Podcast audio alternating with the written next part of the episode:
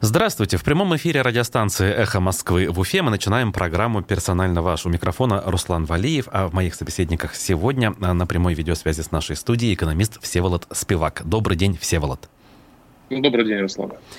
С удовольствием напоминаю слушателям, что нас можно не только слушать, но и смотреть с помощью прямой трансляции в Ютубе, где есть чат для общения между собой и для э, задавания вопросов нашему гостю. Также для этой цели служит номер для смс, WhatsApp и Telegram сообщений плюс 7 927 304 1051. Почти два месяца мы с вами не общались. Э, лето, как говорится, продолжается. События тоже есть на удивление, но на этом фоне у нас происходит странное э, с ценами в глобальном смысле, не только в республике, но и э, по стране. Вот по официальным только данным, если говорить про Башкирию, до 6 э, с чем-то десятых процентов, сейчас не скажу точно, инфляция ускорилась в последнее время. Разные должностные лица всячески это комментируют. Говорят, ну, прежде всего, значит, в центре внимания вот эти овощи, морковь пресловутая и прочее. Вот на ваш взгляд, это явление, скажем так, закономерность, э, то, что должно было произойти э, вне зависимости от каких-то местных факторов, скажем, да, или это, не знаю, искусственное какое-то событие? Что, что во главе угла находится вот, э, в этих делах роста цен? Ну, надо сказать, что рост цен происходит не только в России, он происходит во всем мире. И это связано, ну, я бы, наверное, выделил там 3-4 причины. Я лично считаю, что основная причина – это закачивание деньги в экономику.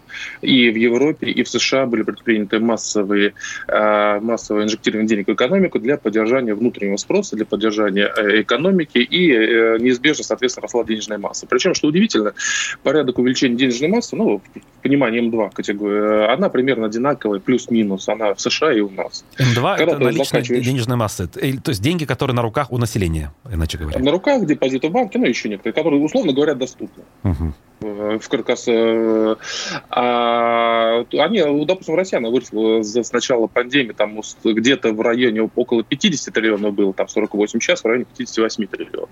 Если вы э, инжектируете там 15-20% увеличить денежную массу, и это не сопровождается а, ростом ВВП, у нас наоборот ВВП упало, и не сопровождается, допустим, замедлением темпа а, обращения денежной массы, оно, я думаю, сейчас темп обращения должно ускоряться, это пока данных нет, я не смотрел, но я думаю, это так, то, естественно, это все а, выходит в рост цен.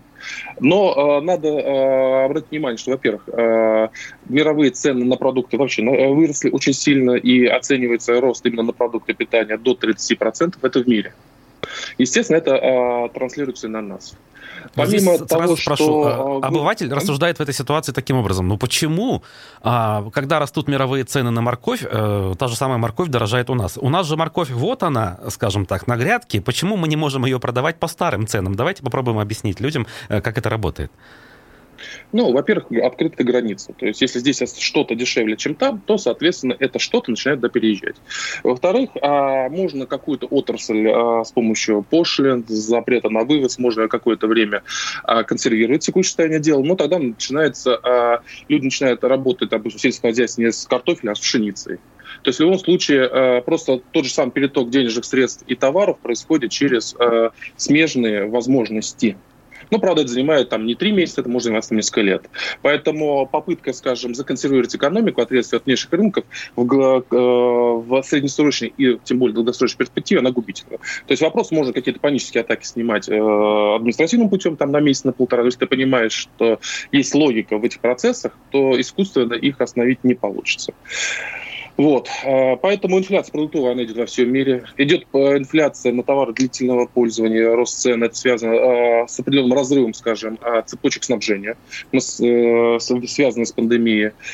Ну и накачка денег в экономику. Мы видим, что растет не только цены на картошку или, допустим, на морковь, мы видим, как не в рамках моего понимания необоснованно растут цены там, на активы какие-то. Это и акции, и э, криптовалюты, и появляются эти криптовалюты, и, в принципе, и квартиры, это цены растут, да. Угу. Вот э, по поводу квартир, э, в целом недвижимости хотелось бы более подробно остановиться. Э, опять же, Уфа и республика не осталась в стороне от общего тренда. Самое простое объяснение, которое звучит из уст тех же риэлторов, это наличие там доступной ипотеки, вроде бы справедливо. Только ли Опять же, те же самые свободные деньги, денежная масса ведь наверняка влияют на это. а, денежная масса влияет, а, но я думаю, что драйвером является свободные все-таки низкие ставки по ипотеке. А можно еще говорить о том, что сейчас нет инструментов для сохранения вложений, сохранения денег. Мы видим, что, э, ну и по последним цифрам, э, недавно вышла статистика, что мелкий и средний бизнес умирает рекордными темпами. Это не так видно сильно на состоянии ВВП, нас в значительной степени, э, доминирующей степени определяется э, там, металлургами, нефтяниками, газовиками, но мелкий и средний бизнес – это те люди, которые ходят рядом с нами. Они э, не знают, э, как его продолжать. И здесь возникает интересный эффект, когда вы думаете, раз бизнес умирает, у людей нет денег, наоборот – когда ты в бизнес, ты деньги постоянно вкладываешь, и ты понимаешь, что с ними делать, ты понимаешь, как заработать на тебя в процессе. А когда тебе вкладывать некуда, у тебя возникает какой-то кэш на руках. И его, в принципе, некуда сейчас нести, кроме как там вот раз, два, три. И альтернатива э, и, и покупка недвижимости является, в принципе, может быть, не сверхдоходной, но э, возможностью сохранить деньги. Потому а... что если ты идешь на депозит, то деньги однозначно теряешь сейчас.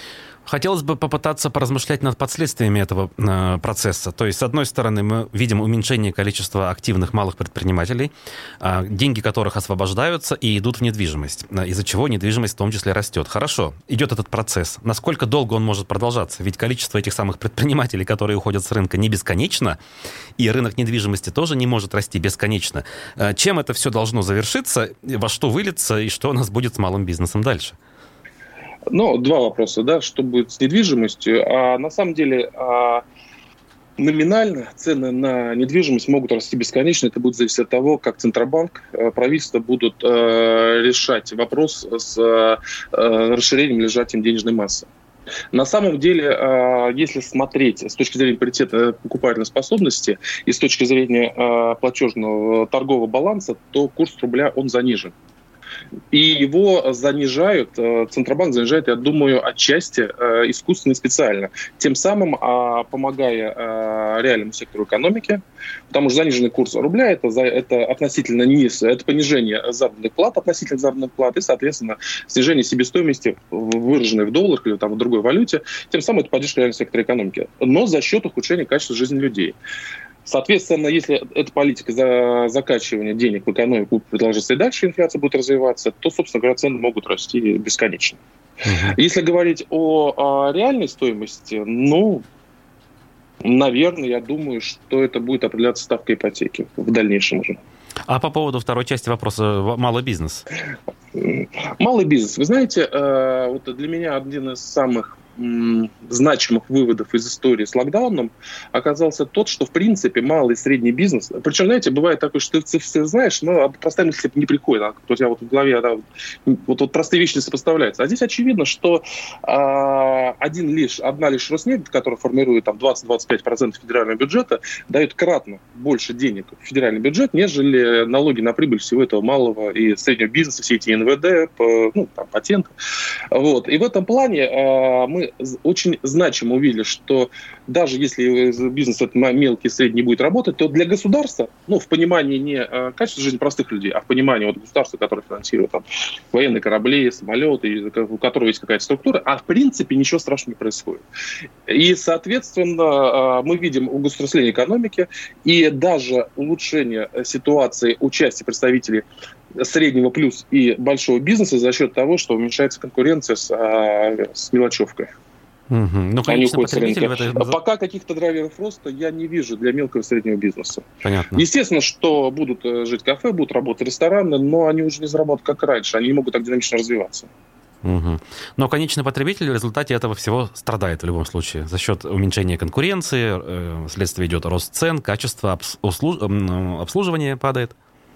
Или не обязательно? Здесь, знаете, здесь э, процесс такой, э, что первично курица яйцо. Сначала у нас падает э, доходы населения, они упали в прошлом году, а еще больше упали реально располагаемые доходы после вычета. И все это сказывается на то, что мелкий средний бизнес не может развиваться, и, соответственно, и это обратно сказывается опять этот замкнутый цикл такой получается, вот вы понижающий. упомянули финансовые инструменты, которых э, недостаточно, э, имею в виду инструментов, куда можно инвестировать, но на этом фоне назвали акции как активы, которые растут э, неоправданно высокими темпами.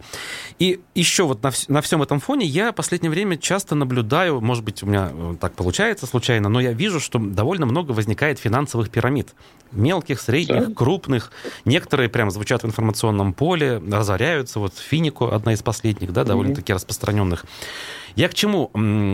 Государство а, почему никак или почти никак не участвует в регулировании вот этого рынка, не пресекает деятельность подобных организаций на начале э, их деятельности, для того, чтобы деньги направить все-таки в какое-то здравомыслящее русло, да, чтобы люди все-таки вкладывались, ну, если не в банковские депозиты, то хотя бы в фондовый рынок, который является реальным инструментом, в отличие от финансовых пирамид.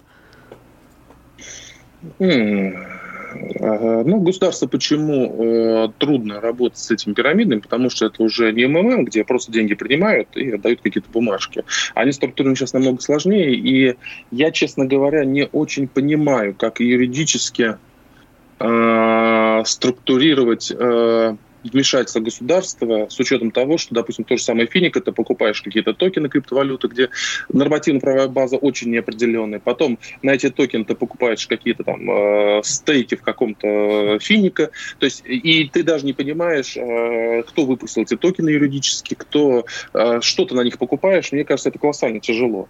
А у нас государство, как вы видите, даже простые вещи. Вот, знаете, мне интересно, когда сейчас э, жители города жалуются на запахи, да, и государство говорит, а что мы можем? Мы ничего не можем. Но если вы не можете даже это, то распутать э, вот эти криптовалютные движения, это очень крайне Так, тяжело. с государством более-менее ясно. А с людьми-то что? Люди, в общем, научены. Вначале казалось, ну ладно, неграмотное население, финансовая грамотность никто не объяснял, государство осталось в стороне. Прошло уже много лет, но возникают пирамиды, их услуги пользуются популярностью, и ничего не меняется. Почему так? Ну, оно никогда ничего не поменяется. Оно также и на Западе возникают такие же пирамиды. И мы, э, Медов, э, помните дело Медов, по-моему, года 4-5 назад, да? Он же... Медов это 2008, и, это... во время кризиса как раз, это уже... Да, даже, да, да, uh-huh. даже уже 12 лет, да, прошло, видите, уже как быстро идет время. И жертвами этой пирамиды были очень образованные, знающие люди. Э, с учетом того, что надо куда-то вкладывать, и вот ты сидишь и смотришь, как ты положил деньги в Сбербанк, и каждый год у тебя там 2, 3, 4 процента ты реально обесцениваешь, ну, естественно, это мотивирует людей искать э, более рискованные возможности. Плюс потом, видите, э, когда начинается общая волна успеха на фондовом рынке, на рост криптовалют, у людей появляется уверенность в том, что они немножко заработали, и они заработали благодаря своему интеллекту или там своей удаче. Но э, это же иллюзия потому что они как волны поднимают все лодки, так же, собственно говоря, все зарабатывают, когда заходят на подъеме. Но потом, когда это рушится, а, оно тоже будет, а все в это и попадут. Сейчас пока, мне кажется, люди излишне оптимистично настроены. С одной стороны, от безысходности, с другой стороны, от истории успеха. Ну что ж, понятно. Попробуем спуститься с небес на землю к реальному, скажем так, сектору. В эти дни в Подмосковье проходит э, международный авиасалон «Макс», где делегация Башкортостана, чуть ли не все правительство туда приехало. Я поначалу ну, удивился, думаю, как так? Э, у нас, да, есть кое-какие зацепки, э, которые нас связывают с авиационной отраслью, но не так, чтобы уж совсем, да, и премьер-министр, и глава республики там. На ваш взгляд, взгляд, э, в экономике нашей это имеет э, достаточную долю? И вообще эта доля может э, быть, если не локомотивом, то хотя бы одним из движителей того, чтобы у нас шло развитие? В данном случае УМПО, видимо, имеется в виду, там, Кумертауское авиационное предприятие. Э, самолетостроение, двигателестроение – это та область, где э, есть потенциал для реализации новейших технологий, где необходимо комплексное образование, соответственно, институты, которые бы, э, которые бы предоставляли это образование, и я думаю, что там УГАТУ со своим там АД, да, авиационное двигателестроение, это то, чем еще мы можем гордиться, и в этом плане, конечно, разумно пытаться развивать эту область, конечно, разумно. И это заметно с точки зрения структуры промышленности Башкирии, и э, было бы здорово, если бы это росло. С другой стороны, э, мне кажется, что в целом в России э, авиастроение – это определенная такая виртуальная история. Мы вкладываем бешеные деньги там, в сухой суперджет, и в результате от сухого суперджета отказались все. То есть даже то, что мы продали, нам, по-моему, последний вернула мексиканская компания, и был президентский борт то ли Чада, то ли Никурку, ну, какой-то африканской страны третьего мира, и те нам его вернули. Ну, подожди, Потому не что только сверх... суперджет. Вот у нас вот а, русские витязи в Уфе пролетели, все были в восторге. Я имею в виду военную технику. Это же тоже деньги, пусть даже и государственные. А, с военной техникой, видите, я некомпетентен разговаривать, насколько наша военная техника соответствует э, мировым стандартам. То, что самолеты сейчас э, наши маневрируют красиво, это одна история. С другой стороны, должны ли они маневрировать, или там э, есть другие способы, там ракеты. Я, я просто не разбираюсь. Uh-huh. Поэтому, ну, выглядело это красиво. Э, поэтому, может быть, э, мы впереди, может быть, мы уже отстали, я не, не знаю. Но э, что я знаю, то, что, допустим, Walt Disney продает больше мультиков на большую сумму за границами США, нежели все, весь наш ВПК продает этого сверхтехнологичного оружия. То есть это, это важно понимать. То есть ребята в джинсах, там Apple, ребята, э, там э, Amazon, э, Disney, куча других компаний легко и со смехом продают, получают гораздо больше прибавочный продукт со своих вот этих несерьезных продуктов, нежели мы, наши дяди с серьезными лицами и куча бюджетных денег зарабатывают, ну, дают заработать в России. Угу. Ну, по сути, для республики э, не столь же важно, в принципе, кто в конечном итоге будет покупать продукцию того же Кумертауского вертолетного завода или УМПО. То есть иностранные инвесторы это будут или государственный бюджет Российской Федерации? Или все-таки лучше, чтобы это... покупали какие-то иностранцы? Ну, это же э, вопрос контроля за рисками. То есть, когда у тебя не диверсифицированный рынок потребления, у тебя уровень риска возрастает. То есть хорошо, когда у тебя диверсифицированы э, ресурсы и диверсифицированы э, продажи. В данном случае, если ты продал, то, конечно, без разницы. А если ты завтра не продашь этому заказчику, у тебя есть другой заказчик. В этом есть определенная степень риска. Но, с другой стороны, двигаться и работать в направлении надо, может быть, может быть, что-то создастся, упомянули что будет независимо от бюджета. Угу. Высокотехнологичные направления э, людей в джинсах э, и так далее. В этом смысле хочу спросить, а есть смысл нашим властям задумываться о создании некого такого инновационного центра, как э, Сколково? Понятно, что можно спорить о том, насколько он эффективен и так далее. Иннополиса в Татарстане. Или, в принципе, эта ниша, она и так в России чересчур уже заполнена даже, хотя и неоткуда ее заполнять вроде как. Ну, смотрите, задумываться надо, работать над этим надо, но это надо же уметь. То есть мало сказать, мы это сделаем. Мало влить денег. Вы знаете, у государства есть иллюзия, что э, когда оно вливает денег, оно может решить эту проблему, да, льготы, э, потратить деньги. Но э, одна из причин развала Советского Союза, я так думаю, вот Кудрин об этом сказал, это была попытка э, поставить э, экономику на другие рельсы у государства были деньги, они просто стали... Э, оно, оно не умеет эффективно, так эффективно с ними работать, обычно, как э, частный бизнес. И в значительной степени, если государство не умеет, эти деньги теряются. Поэтому думать надо, работать надо, но кто это умеет делать, вот это вопрос. То есть, э, если мы понимаем, что мы не умеем, просто тупо вкладывать деньги неправильно, бессмысленно. А, да, государство стремится всегда вложить деньги, отвечая на вопросы рестру... Э, реструктурирования экономики. Обычно это не работает. Это э, один из традиционных шаблонов ресурсной экономики. Когда э, экономика завязана там, на нефть, на газ, на хлопок, на каучук, там, на сахарные плантации, и все понимают, что, ну, все читают книги, все смотрят, что это рано или поздно закончится, все говорят, давайте мы что-нибудь сделаем. А делать-то не умеете. Потому что единственная компетенция, которая была десятилетием, самая значимая, это умение открыть и закрыть кран когда это единственная компетенция, а как ты можешь взять и сразу начать делать сложные, структурированные, перспективные стратегические вещи. И эти деньги зачастую вот в этих ресурсных экономиках, начиная там с Древнего Рима и заканчивая там нами сейчас, они уходят в песок, к сожалению. Это очень стереотипное, стандартное мышление. Давайте мы вложим денег и сделаем что-нибудь другое. Это так не работает. Но ведь Республика Башкортостан все-таки это не Ханты-Мансийский округ, где только качают нефть. Здесь же все-таки есть предприятия технологичные, есть, в конце концов, какая-то высшая школа. Может быть, все-таки мы то самое место, где вот может быть некий такой рывок. Может быть.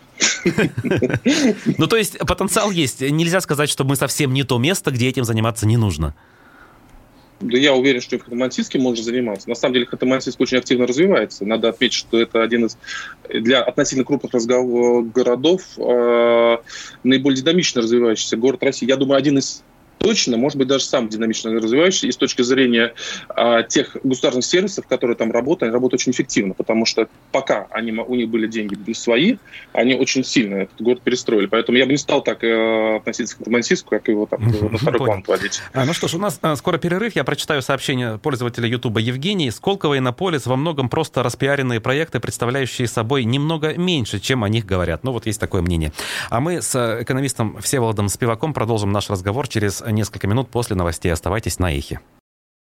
Продолжаем прямой эфир программы «Персонально ваш» на волнах радиостанции «Эхо Москвы» в Уфе и в YouTube, YouTube-канале «Эхо Москвы» в Уфе. Меня зовут Руслан Валиев, экономист Всеволод Спивак, гость сегодняшнего эфира, который, несмотря на сильнейший э, ливень и тучи э, над нашей редакцией, вроде бы пробивается все-таки в эфир. Я напоминаю, что есть чат, напоминаю, что есть номер для смс, WhatsApp и Telegram. Пожалуйста, пишите. А, значит, хотелось бы по отдельно взятым темам пройтись, которые в последнее время происходят. Например, э, Госсобрание Башкирии э, предлагает установить налоговые льготы для работодателей, нанимающих людей возрастом до 35 лет. Такие вот вроде бы вполне себе конкретные инициативы, да, звучат. Э, льготы, это же выгодно, то есть и молодежь трудоустраивается. Одни плюсы. Так или не так? Ну, надо смотреть конкретику, у нас же дьявол в деталях кроется, во-первых. Во-вторых, до 35 лет понятно, что это молодежь в понимании э, европейском, да, но в нашем понимании э, 35 лет это уже достаточно взрослый возраст, и более того, зачастую это, если смотреть движение по лестнице, это пик востребованности человека, 35-40 лет, а после 40 уже он идет на спад. То есть можно, собственно говоря, а почему не вести льготы за тем, кому за 40? Потому что им уже устроиться тяжелее. А почему тем, кому за 50? Давайте на всех льготы ведем. То есть ну, вопрос такой. Надо, надо смотреть детали. Я понимаю, если, допустим, года для там, тех, кому до 25, потому что первое место работы, э, или там те, кто устраивается после института, там логично. До 35 лет, мне кажется, 35 лет человек должен сам уже стоять на ногах. Либо это надо говорить о всеобщих льготах. Ну, все-таки в отдельно взятых отраслях же это может, наверное, сработать. Понятно, что тут э, как бы могут условно обидеться люди, кому за 40, да, там за 50 и так далее, э, оказаться не удел. Но ведь все-таки, я не знаю, предприятие э, будет стремиться, наверное, все-таки брать людей молодых, если э, этому предприятию будет намного выгоднее нести налоговое бремя. Ну, я не знаю, что такое намного выгодное. Да? Это, соответственно, я говорю, здесь вопрос в деталях, что это будет за льготы. У нас, знаете, у нас а, законодательство по льготам, по пособиям представляет собой какое-то лоскутное одеяло, а, где намешано очень много логик. И мне кажется, что давно надо это все пересмотреть так, чтобы была четкая, понятная система и общая логика представления льгот. То есть надо налоговый кодекс 2002 э, года, которым так долго хвалилось правительство Путина и все его правительства, в принципе, надо пересмотреть, заново принять? Ну, это не только налоговый кодекс, это идут и различные льготы, это пособия, выплаты, мотивации, подъемные. То есть, и э, если ты это не пересматриваешь регулярно, превращается в сборную солянку различных логик. Мне кажется, что вот сейчас это есть. Ну, это не касается не только там, людей 35, да, это касается каких-то выплат на детей там, по 15 рублей в месяц. Да, то есть это же удивительная сумма. Вы, ну, наверное, видели да, такие вещи, там 30, 50, а 100 рублей. Я точно понимаю, что администрировать выплату 100 рублей в месяц дороже, чем эти 100 рублей. Чем сами 100 просто. рублей. Угу. Да, то есть зачем тогда вы это просто, зачем вы этим занимаетесь? Потому что для того, чтобы дать 35 рублей там, женщине на ребенка, или там 40 рублей, вы должны что-то напечатать, просить какую-то справку, кто должен куда-то прийти, уйти, вы должны это контролировать, не дай бог не отконтролировать контролировали, будет прокуратура. Зачем вы этим занимаетесь? Значит, надо все вот это вычеркнуть и сделать что-то нормальное, прозрачное и понятное. А реально ли это? У нас вроде бы вот э, в целом, да, э, правительство и в стране, и в республике активно пользуются цифровыми технологиями. То есть все давно автоматизировано. Причем многие говорят, что у нас проникновение цифровых технологий даже выше, чем во многих странах. Да, в принципе, я сам даже наблюдал, да, в тех же Соединенных Штатах как-то вот еще много олдскульных, скажем так, вещей в, в этом аппарате. Почему у нас э, вот э, медленнее тогда все это происходит?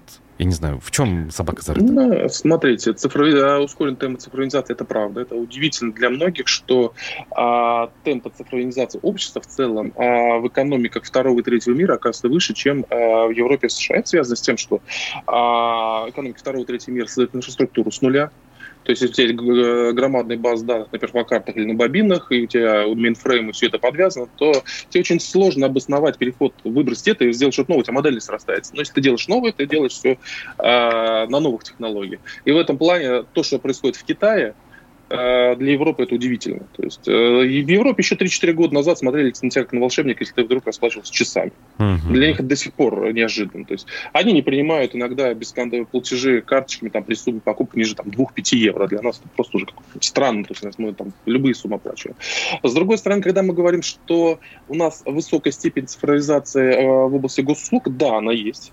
Но при этом, э, если этот процесс немножко сложнее, просто выдача документов, то, вы знаете, он не очень работает. Вот у меня, э, я могу сказать случай, когда, знаете, вот после, э, допустим, химиотерапия, людям должны давать, так, проводить какие-то курсы, курсы по выводу вот этих остатков химии, ставить капельницы, давать витаминки. И просто не, районный врач не проводил вот этого всего. И выяснилось почему. Потому что ей там 70-80 лет, а у нее просто не вот он кабель интернета в программу. Понимаете, вот, вот месяц, э, человек месяц не мог получать лечение просто потому, что она кабель не в, не в программу, в компьютер не могла кабель интернет, потому что она не умеет этим пользоваться. Угу. То есть вот это удивительно. Поэтому я бы не сказал, что э, цифровизация, она именно поверхность цифровизации, я думаю, госуслуг. А вот эти вот а, популярные в последние два года разовые выплаты не по 40 рублей, а по 6, по 10 тысяч на детей, там, на первого, на второго.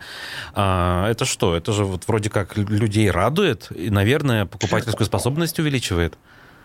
А, несколько аспектов этого вопроса. Во-первых, вы видите, что эти выплаты а, как-то коррелируют с важными событиями в нашей стране, да, ну, будь то голосование Конституции или выбора, да, то есть это раз. А, во-вторых, э, видите, а, я лично считаю, что эти выплаты деформируют структуру экономики, и они скорее вредны для экономики, чем помогают. И здесь есть колоссальная разница между нами, Европой и США. В Европе и США есть э, внутренний спрос и возможность этот внутренний спрос удовлетворять э, своим производством. У нас же, когда выплатили 10 тысяч рублей год назад, я не помню, там в июне или июле, резко подскочили продажи сотовых телефонов. То есть эти деньги моментально, они не мультиплицируются, они не работают в экономике, они моментально, быстро очень уходят э, куда-то, за рубеж. То есть задача э, стимулирования спроса стран государств путем раздачи там, вертолетных денег – это задача запустить э, мультипликатор и тем эффективнее это вливание денег, чем больше мультипликатор. Деньги должны 3, 4, 5, 10 раз прокрутиться в экономике, они у нас не крутятся. И здесь скорее это вот расхожая иллюзия. Давайте мы э, стимулируем спрос, и потом спрос э, э, родит предложение, а у нас нет предложения. Мы ничего сами не производим для потребителя, практически ничего. А... То есть вот вы, вы сейчас вижу картинку, вот, допустим, я вот не вижу ничего на вас, за вами, у вас, э, что было бы произведено здесь. И вы видите картинку, вы на мне тоже ничего не видите. Эти деньги уходят. Поэтому здесь надо посмотреть пример Китая, который а, вот эту мантру о том, что давайте его внутренний спрос будем стимулировать, э, внутреннее потребление, они стали использовать только тогда, когда они создали а, э, производственную базу, и тогда, когда они уперлись в э, рост, в ограничение по росту дальнейших продаж за пределами США. Это сейчас у них один из основных драйверов, это, да, это внутренний спрос. Но 10-20 лет они активно развивались на внешних продажах. А они были дешевые, страны с дешевой экономической силы рабочие, они это понимали, они девальвировали постоянно свою валюту и развивали производственную сферу, направленную на работу за рубежом. Но ведь у нас тоже есть в этом направлении позитивные примеры, если я не ошибаюсь, конечно. Я имею в виду туристический кэшбэк и для взрослых, и для детей. Здесь речь идет именно об услугах туризма внутри страны. 50% э, я вот путевку э, дочке в лагерь оформил mm-hmm. и жду вот на днях. Не дождался пока, правда? Но ведь это же mm-hmm. лагерь здесь, ребенок здесь, и, соответственно, вот все хорошо внутри страны.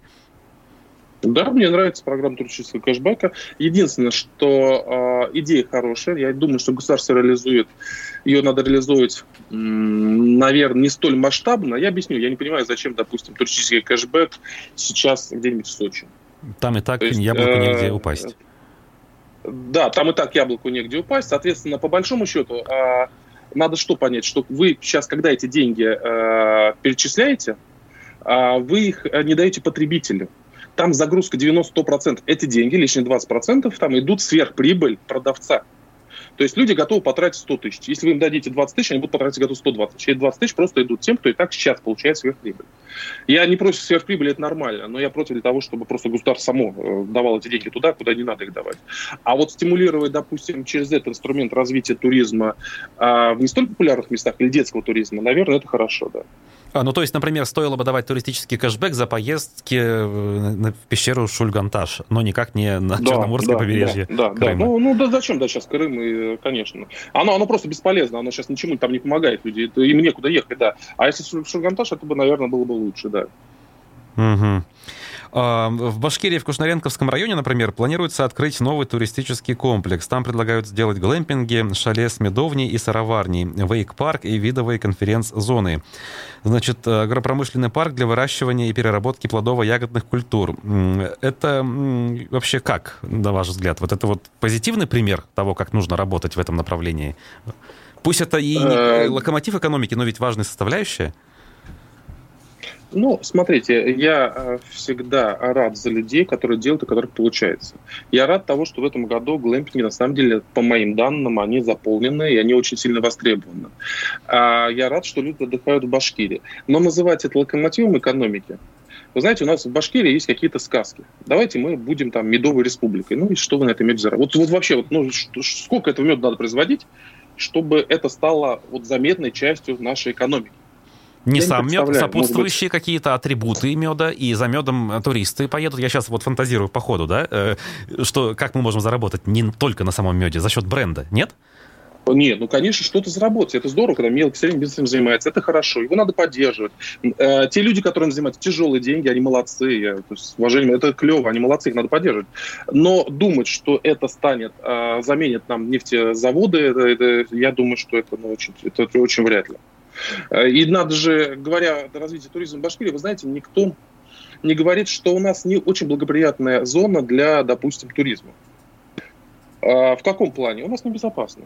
У нас мышиная лихорадка, которая есть далеко не везде. У нас есть энцефалит. И вот, ну, честно говоря, выбирая поехать там, в Карелию, отправить ребенка или сюда, может быть, сам я пойду сюда, а все-таки, э, зная, что такое мышиная лихорадка, энцефалит, я отправлю в Карелию, где, в принципе, ни того, ни другого вообще нет. Может быть, там нет, будет не так красиво местами, но зато это безопасно. И это тот минус, о котором тоже надо говорить чтобы просто понять, где мы находимся.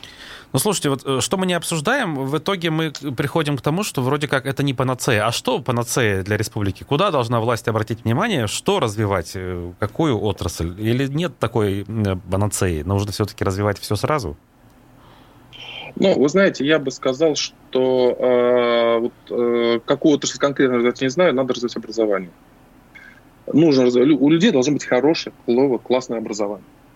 Вот. И этим надо заниматься. Если вы дадите, людям дадите хорошее образование, если вы людям дадите возможность э, читать, не вы дадите возможность, научите их читать на английском, читать там на других языках, если они будут свободно общаться, если они будут чувствовать, что здесь они могут получать информацию и э, реализовывать себя, то они, э, область найдется. Область найдется. Конечно, найдется. Угу. А говорить, давайте это или то, ну, наверное, не буду. Угу.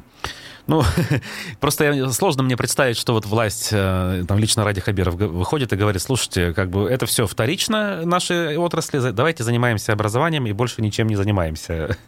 Это так должно выглядеть? Да нет, ну, нет, нет, нет, ну, конечно, нет. Зачем? Здесь же, видите, мы пытаемся найти простой вопрос, одну точку, на которую надавить и все исправить. Так не будет. Не будет одной точки. То есть экономика будет развиваться, когда она чувствует, будет чувствовать себя в безопасности. И когда будет хорошее образование. Она будет развиваться, когда будет нормально нормативно не меняющаяся база. Она будет развиваться, когда будет инфраструктура. Это сложный вопрос, конечно, нет. Нажимать на одну точку это не поможет. Угу. А, у нас премьер-министр Андрей Назаров, в общем, э, позиционирует себя довольно активно в социальных сетях, в том числе как человек, который нацелен на то, чтобы развивать экономику республики. И постоянно публикуются посты по каким-то отдельно взятым направлениям. А следите ли вы за вот его активностью, кстати? А, ну, он не так активен, э, как многие другие, но его посты, в принципе, они адекватные. Я не встречал там чего-то, что вызывало бы улыбку или смех. Они адекватны. С ним можно где-то дискутировать, но в целом они адекватно выглядят. Ага, ну то есть как раз-таки знаю, есть некая цельность, получается, да, вы можете сказать, что как бы чувствуется некое понимание процессов? В написанном а, хотя бы. Скажем так, я не чувствую, что что-то написано в противоречии с логикой или с какими-то цифрами. Обычно они достаточно соответствуют, а и можно дискутировать, но эта дискуссия уже будет нормальной. Угу. То есть их нельзя просто отмахнуться, сказать, а, чушь какая-то. Нет, нормально. Значит ли это, что а, работа нынешней управленческой команды, где Назаров занимает, в принципе, второе место, как минимум, да, а, эффективнее, чем а, у предыдущей команды, у позднего а, хамитовского периода, скажем?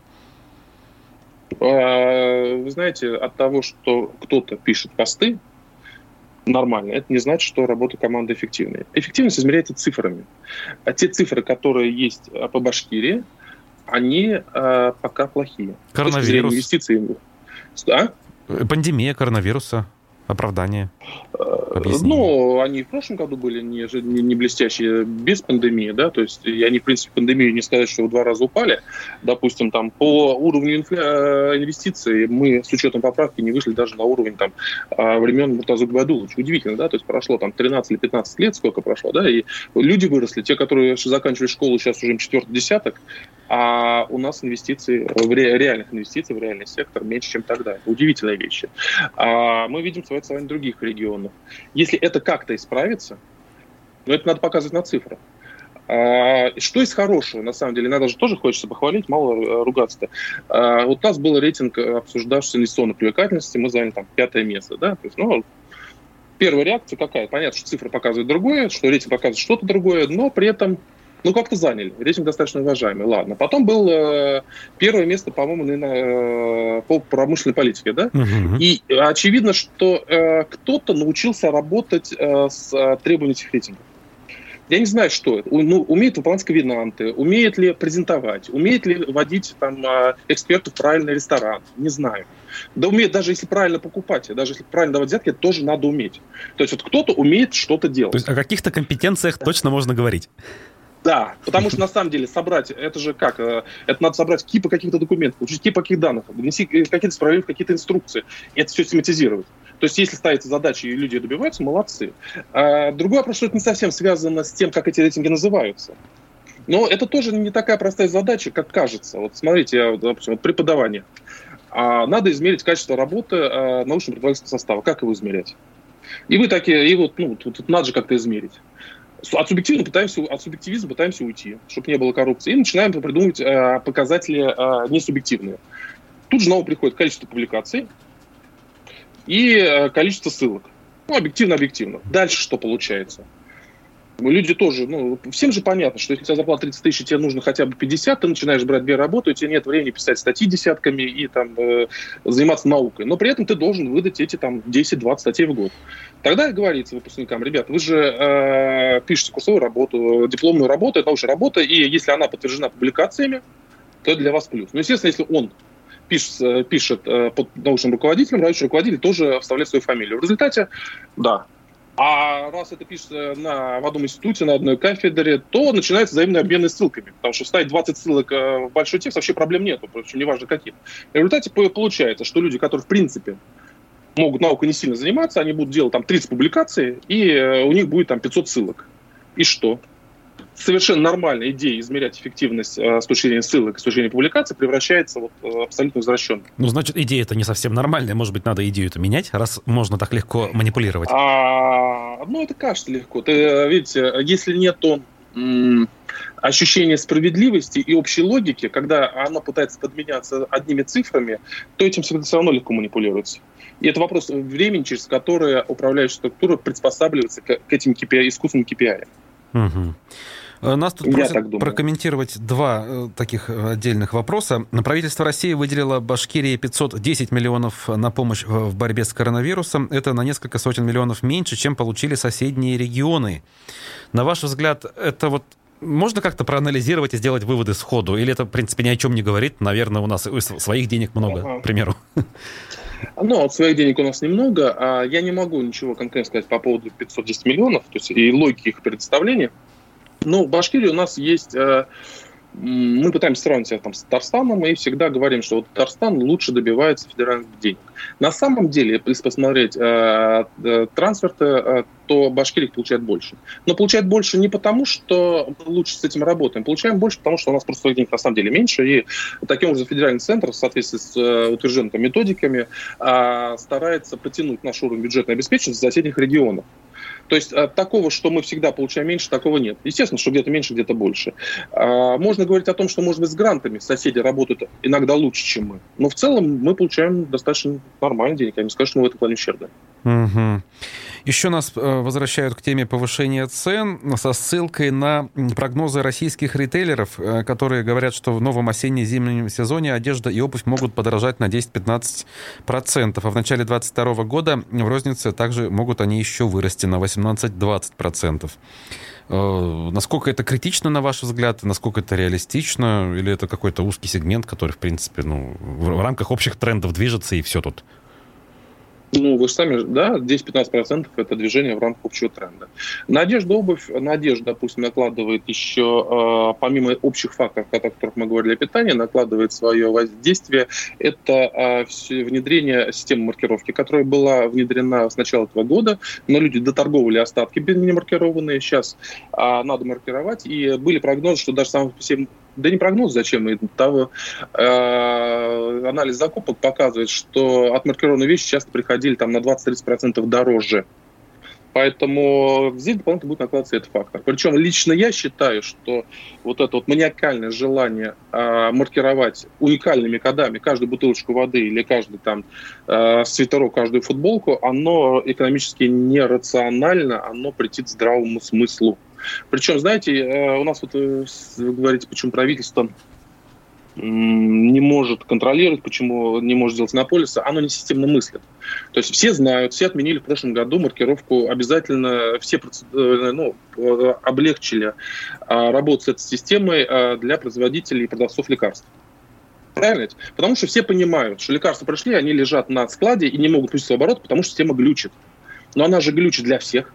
Если вы знаете, что она глючит для производителей лекарств, но он также глючит для производителей, для продавцов одежды, а почему тогда вы не просто не, не отмените до тех пор, пока не научите систему делать? Она на самом деле, в принципе, с логики в принципе, логика простая эта система. Но я думаю, ее надо сделать нормально, и после этого с ней может только работать. А надо Сейчас ли, считаю, надо ли доводить ее до ума? Нужна ли она? Есть ли в глобальном смысле ее эффективность? Даже если предположим, что она будет идеально работать? Я считаю, что как минимум для недорогих и вещей, которые не, представ... не, не представляют опасность при их потреблении, конечно, нет. Но вот купили вы трикотажную футболку, ну, ну что с ней опасного? Ну, контрафакт, не контрафакт, это ваши отношения, вы как бы, ну, не надо этим заниматься. И, э, то есть, представляете, надо же каждую футболку отмаркировать, наклеить код, потом когда-то ее, если ее вернули, ее надо запросить обратно код, ну, это какая-то, это бешеный процесс, который непонятно зачем. Но это ограниченная логика. То есть, если мы говорим о целесообразности, то в любой системе есть люфты.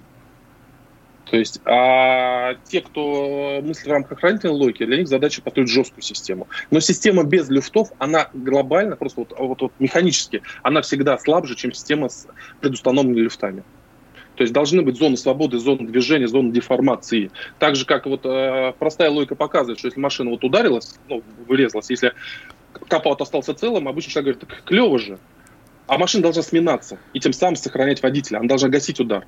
Правильно. Вот, соответственно, зоны лифтов да. наш, нашей экономики их все больше и больше закрывают, тем самым экономика делается гибкой, жесткой, и тем самым, а, мне кажется, нарастает концентрация рисков. Угу. То есть, правильно ли я понимаю, что благодаря наличию как раз-таки э, обширной зоне, зоны этих люфтов, например, в сфере цифровых технологий, мобильной связи, у нас в России эта сфера очень хорошо развилась там в нулевые десятые годы?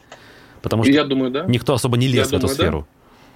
Да, вы смотрите, у нас актив, у нас, э, видите, у нас было хорошее образование, сейчас до сих пор все остатки этого образования, до сих пор есть специалисты, они уходят, но они еще остались. И да, когда они, им предоставляется свобода и отсутствие вот этого жесткого регулирования, мы показываем чудеса. А, когда Mail и Яндекс выходили, э, Mail, по-моему, Яндекс или когда выходили на IPO? на IPO, они показывали рекордные капитализации э, в Европе среди компаний, э, аналогичных им компаний. Это, это на самом деле были чудеса. Как только государство туда залезает, э, темпы, конечно, становятся угу. совсем другими. Понятно. Спасибо вам огромное. Я благодарю нашего сегодняшнего эксперта, гостя программы «Персонально ваш», экономиста Всеволода Спивака. Меня зовут Руслан Валиев. Оставайтесь на эхе. Услышимся.